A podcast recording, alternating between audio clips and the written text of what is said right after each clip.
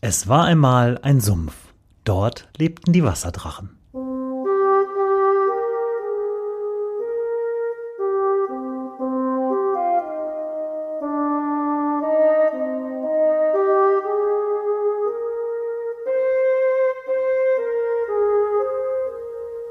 Wo die Wasserdrachen wohnen. Folge 25. Christus Pantokrator.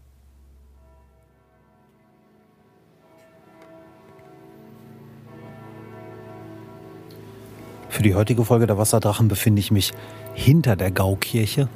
Eigentlich wollte ich vor der Gaukirche sein, auf dem Marktplatz, auf dem Domplatz. Aber ähm, Markt wäre das eine, das geht ja noch, aber da im, am Dom, wie man hier im Hintergrund immer noch hört, gleichzeitig gebimmelt und gebaut wird, habe ich mich doch mal nach hinten verzogen, obwohl das, worüber ich heute sprechen möchte, auf der Vorderseite zu sehen ist, auf der Nordseite der Gaukirche. Die Gaukirche als solches sticht jetzt nicht so ins Auge, wenn man auf dem Domplatz steht.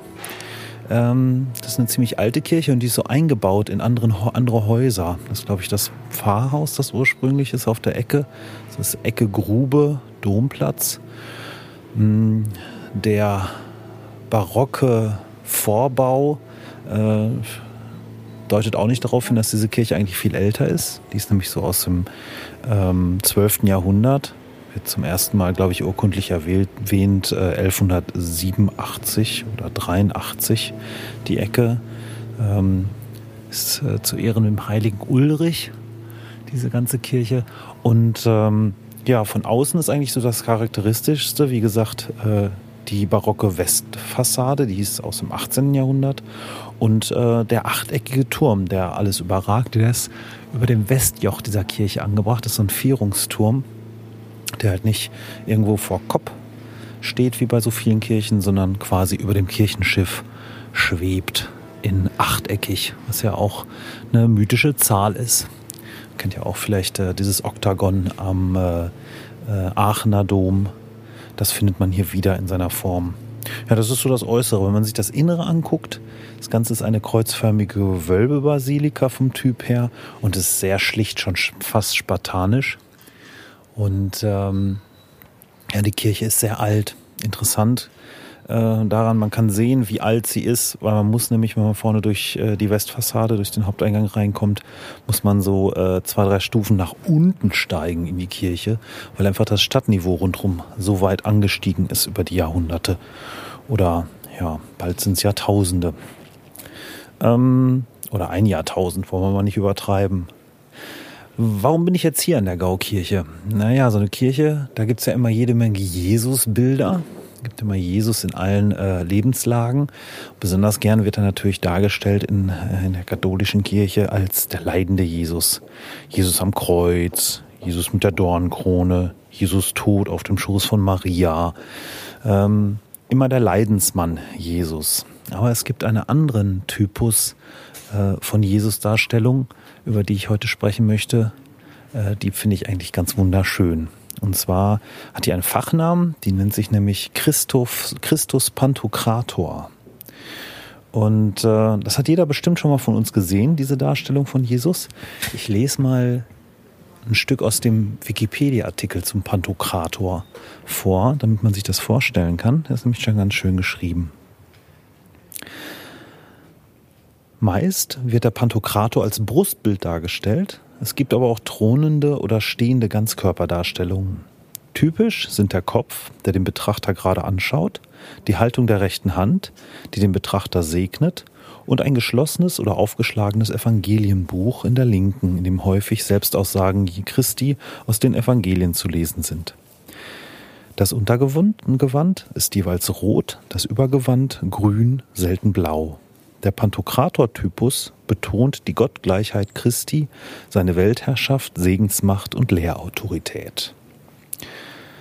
Soweit die Wikipedia dazu.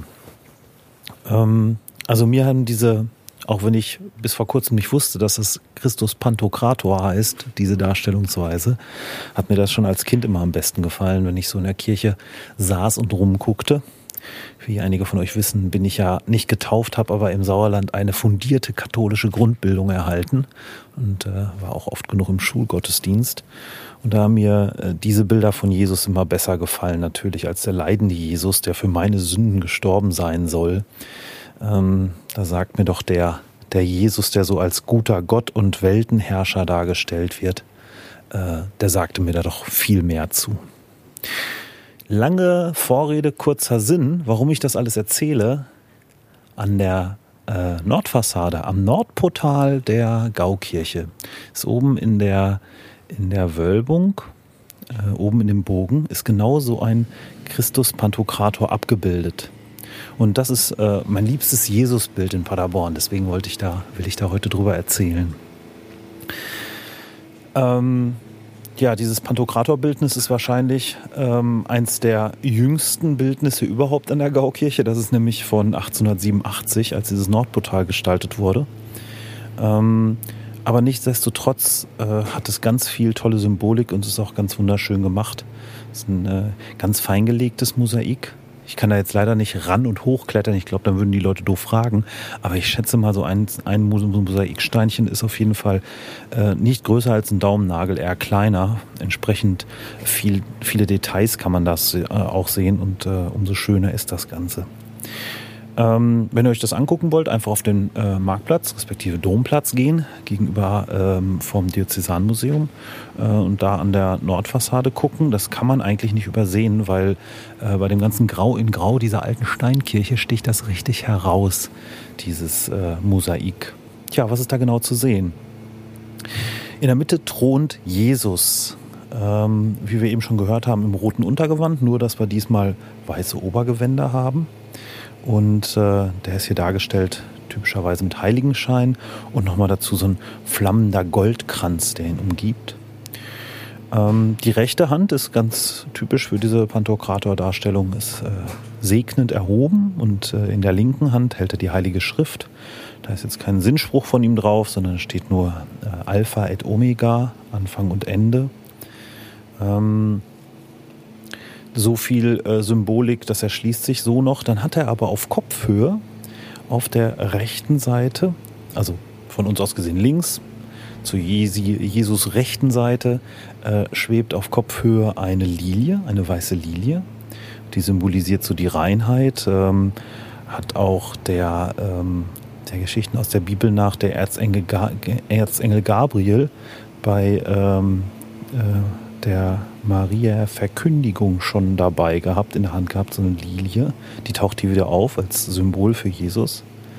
Ähm, und auf der äh, anderen Seite, auf der Seite mit dem Buch, von Jesus aus gesehen auf der linken, von uns aus gesehen auf der rechten Seite, hat er ein flammendes Schwert, das äh, so seine Richtermacht betonen soll. Und das Ganze zusammen ist ein Bildnis im Himmel, ähm, rundherum ist nämlich Jesus auf blauem Untergrund dargestellt.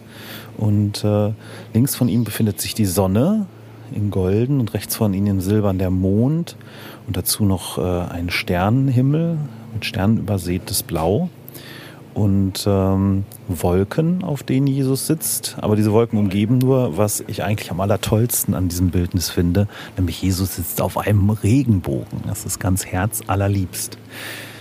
Nun wissen wir alle, der Regenbogen symbolisiert den neuen Bund zwischen Gott und den Menschen. Jeder, der äh, noch die Geschichte von Noah im Kopf hat, weiß, was es mit dem Regenbogen auf sich hat. Aber was ich viel toller finde, ist, wie sich Bedeutung auch wandelt. Und was haben wir da, wenn wir da mit 21. Jahrhundert Blick drauf gucken? Wir haben einen gütigen, allwissenden, allmächtigen Jesus, ja, der auf dem Regenbogenbanner reitet Jetzt fehlen nur noch Einhörner, ein paar Kätzchen und noch ordentlich viel Gay Pride. Ähm, dann sind wir im 21. Jahrhundert angekommen. Und so verbindet sich hier ganz viel Symbolik aus der frühesten Christenheit bis hin zu heute. Und da kann man mal wieder sehen, in Bilder kann man allerhand rein interpretieren. Ich mag ihn jedenfalls sehr, diesen Jesus auf dem Regenbogen. Ähm, und diese, diese Version, diese Paderborner Version, äh, der Christus Pantokrator ähm. Sehr, sehr hübsch. Also wer mal Jesus auf dem Regenbogen sehen will, der geht hier einfach auf den Domplatz und guckt mal. Mir gefällt er jedenfalls ausnehmend gut. Ja, ansonsten bleibt mir an dieser Stelle wie immer nur äh, zu wünschen, schreibt mir was Schönes, kommentiert zu dieser Sendung, wie hat es euch gefallen, was kann besser, was ist anders, vielleicht schöner zu machen. Ähm, dazu könnt ihr auf der Website unter wasserdrachen-podcast.de unter dieser Folge jeweils das Kommentarfeld benutzen.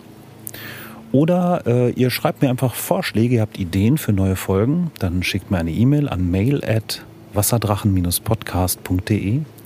Oder worüber ich mich auch sehr freue, sind Bewertungen bei iTunes. Einfach äh, im iTunes Store nach Wasserdrachen suchen und dort was Nettes schreiben, fünf Sterne vergeben und das alles ganz toll finden. Oder wenn ihr es nicht so toll findet, schreibt mir direkt eine Mail, dann stelle ich das Problem ab.